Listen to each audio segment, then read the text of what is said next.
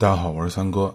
那么南阳呢，这个河南省的一个地级市是吧？前一阵呢，大家应该都知道，他因为一个造车的这个事儿呢，在网上算是火了一把啊，就是那个号称加了水就能开的那个新型的那个氢能源车。那么这个氢能源车的这个新闻呢，当时闹得沸沸扬扬是吧？很多人就说这个，呃，调侃这个南阳，说是这个呃能源的革命要从南阳诞生了。那么，甚至网上出现了一个新的成语，叫做“南阳造车”。那么，造车这个事儿呢，现在我看基本上算是这个舆论热度过去了，是吧？但是南阳呢，又因为这个烂尾楼再次给火了。要不就说南阳这个城市呢，真是敢想敢干。前面有充满想象力的这个加水就能跑汽车，后面有三百多个烂尾楼啊，三百多个楼盘成为烂尾楼。大家注意啊，不是三百栋，而是三百个楼盘。那么呢，这个呢，根据。网上报道是吧？新京报的报道，早在二零一四年，南阳当时的房地产呢也是比较火热，是吧？当时就已经出现了三百零二个楼盘成为烂尾楼。那么当地政府呢，为了专门解决这个事儿呢，他就是出了个政策，这个政策名字也特别有意思，就叫做“三零二政策”，因为一共就是统计了三百零二个烂尾楼盘。那么。呃，南阳政府呢，在这个事儿上算是下了功夫了啊，把烂尾的楼盘呢，从三百零二个解决处理到了一百二十四个。但是大家想，你不能因为解决了部分问题，你就不问这个到底是什么东西造成如此规模巨大的一个烂尾楼盘，对吧？其实说到根儿上，就是一个字儿，就是急啊，就是着急的急。那么南阳地方政府呢，从二零一二年就开始着急了，急到什么程度呢？甚至急到了就是允许开发商先上车再买再买票。先干活后办证，怎么讲呢？就是说，开发商如果手续不全，是吧？没有事儿，工地一样开工建设，售楼部一样正常卖房。那么这样呢，导致大量的没有手续甚至没有土地证的楼盘就开发项目，就就就这么来了啊，就这么盖起来了。那就是这样的这个操作和这样这样这样一个不规范的一个一个处理的办法嘛，导致了三百多个楼盘的烂尾。而且这个烂尾的楼盘里面很有意思啊，这个里面包括的不仅仅是咱们普通的商品房。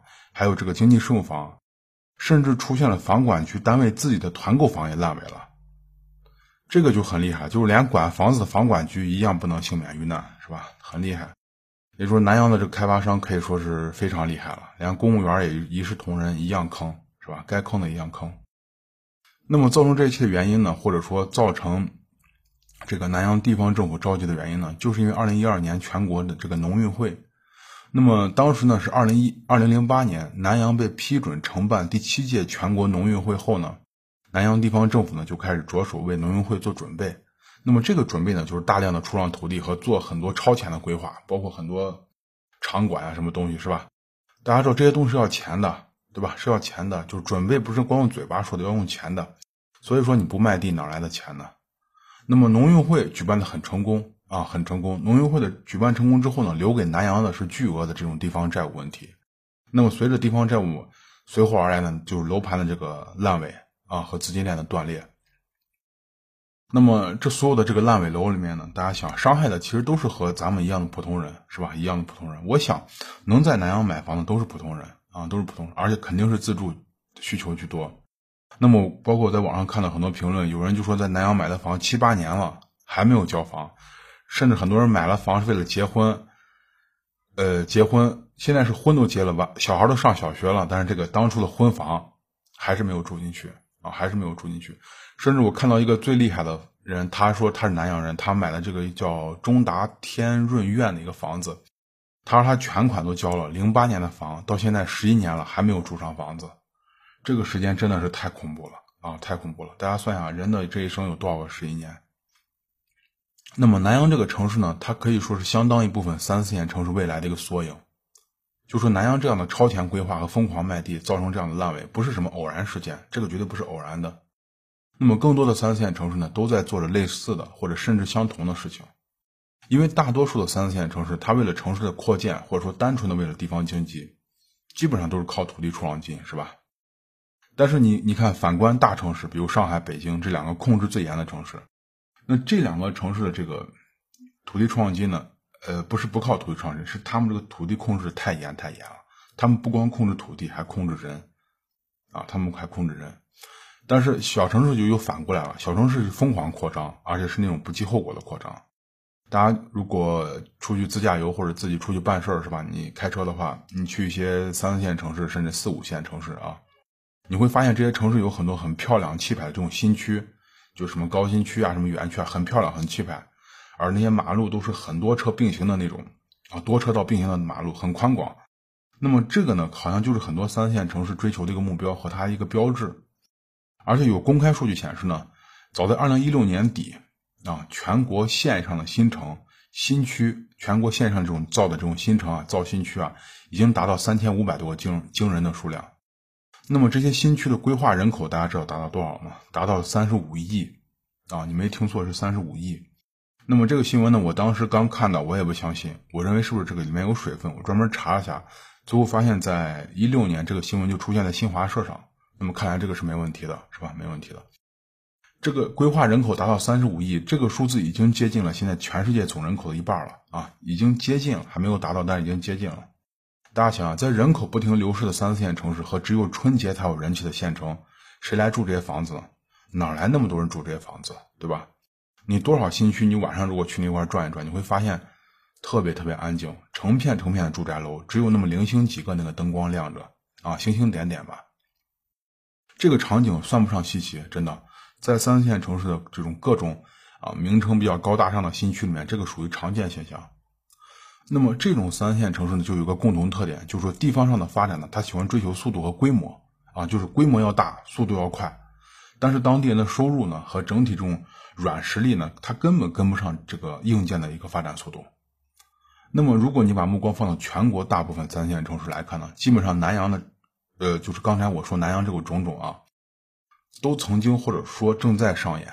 那么，比如说人口的外流、经济的这种萎靡不振，那么再加上大家都知道这种疯狂的出出让土地，是吧？过度的依赖房地产，这几乎成了大量三线城市的一个标签儿啊，一个标签儿那么这种城市，我觉得除非必要的自住，就是你肯定你以后就在这地方待了，你你买一套房自住。如果不是这，我连自住的房我我都不太建议你考虑，是吧？如果投资的话，你更连想也不要想。啊，连想也不要想。那么，三四线城市甚至小县城，除了地方上的发展和大城市相比有相同的、有相当的一个差距，是吧？比如说刚才我说的南阳，它为了速度，甚至可以不用手续就让开发开发商，呃，先动工，甚至开始卖房。那就是说，这样的城市，呃，这样的现象，别的大城市有没有吗？可能也有啊，可能也有。但是我相信数量和规模上绝对没有南阳这么恐怖啊，没有这么恐怖。那么地方政府上在规划上的失误呢，会导致普通人的利益受损。比如说我刚才提到烂尾楼，也就是说，我相信在南阳当初买房的人，绝大部分绝对是刚需，就是因为南阳我专门查一下数据，这个城市呢，它下辖的这个县比较多，那么县比较多，我相信更多是旁边人买房子来住的啊，是自住和刚需占多的。那么这些刚需呢，在交了自己大量积蓄后呢，等来的就是这种遥遥无期的一个交房时间，这个真的很痛苦啊，很痛苦。嗯，而且这种事儿你还没法去，去去去找有关部门是吧？很麻烦处理起来。那么这也就是为什么说，在未来的这个日子里面，最好不要涉及这种，嗯，三四线城市的房产投资，因为未来的房产投资呢，是一个理性的选择和长期的持有，它绝对不是这种啊冲动的决定和不顾后果的一种投机，绝对不是这种。而且你在选择。投资房产的一个城市上，那这个城市必须要有一个特点，就是说这个城市可以吸引，呃，更多的年轻人。因为从长期投资来看呢，只有源源不断的年轻人才可以托底一个城市未来的房产市场，或者说说的直白一点，只有年轻人的接盘才可以让你的投资有了变现的机会，对不对？那咱们往下想，就说那能吸引年轻人的城市呢？我觉得首先肯定是一个大城市，原因很简单。并不是因为它大，而是说在大城市里面有了相对的公平和竞争，啊，大家听清楚，我说是相对的公平和竞争，因为只有在人口足够多的大城市里面，才会产生这种规则意识和相对公平的一个环境。如果说大家在三四线城市甚至更小，比如说四五线城市或者小县城生活过的人，应该很清楚，在咱们国家大多数的小县城和一些三四线城市呢，更多的是人情社会，就充满这种裙带关系和人情关系。那么一些三四线城市和县城呢，就是像一张密不透风的网，啊，从小到医院挂号到什么交通违章、小孩上学，首先想到的是关系，绝对不是规则。甚至说啊，去一些呃，政府部门办个事儿啊，去去办一个营业执照啊，或者等等等等，本身是一个正常途径可以办的事儿，但是绝对首先想的是关系，绝对不是规则。如果说一个年轻人从这种地方出来，他考上了一所不错的大学，那么他有足够大的几率不会回到这个他生长过的地方啊，不会在这个地方工作和生活，除非他有一个啊有资格让他拼爹的一个一个父亲，是吧？否则的话，大城市是他更好的一个选择。那么我说这个话绝对不是空穴来风。因为根据二零一九年中国大学生就业报告显示呢，就是近三年来，也就是往后推三年，大学生呢除了之前的一线城市北上广深之外的选择呢，更多的大学生现在选择了二线城市，比如杭州、天津、苏州、南京、成都、西安等等等等。那么，年轻人大家想他需要什么？年轻人他需要的是相对公平的一个竞争环境，而这一点只有大城市可以做到。不是说咱们这样讲，不是说大城市就没有关系网、没有人情社会，这不可能。而是因为大城市的体量太大，它有足够多的这种空隙，让普通人获得更加自由和公平的竞争的一个机会，对吧？你只有这样子，才可以让更多的没有背景的，但是有智慧、愿意拼搏的年轻人去留下来，去这个城市发展和生活。而能留下人的城市，从投资房产的角度上来讲，才是值得考虑的城市，对吧？那么房子投资呢，有的时候不光是看数据、读政策。更多的时候，我觉得呢是看清大多数人对生活、对自己未来的发展的一个选择。只有你看清楚这个东西，你才知道房子最终应该投资在什么地方，对吧？应该投资在什么地方？那比如，呃，之前大家看过，我记得是哪一年啊？前两年有一个央视的主持人，不是高晓松啊，不是高晓松，央视一个主持人在北京酒驾，对，酒驾被抓了啊，当时就上新闻了，就被拘了，被拘了。大家想想，如果这个事儿，他同样的社会身份、社会地位，如果这个事儿发生在三四线城市，甚至四五线小县城，这个事儿可能就上不了新闻，对吧？就上不了新闻。他凭借他的社会关系，很可能把这个事儿就摆平掉了，啊，就摆平掉了。那么，关于我今天给大家讲的这个，我写成文章发在我的微信公众号上，大家呢可以去看一下文字版。那么，在微信里面搜索呢“听三哥说”，就会关注我的公众号了。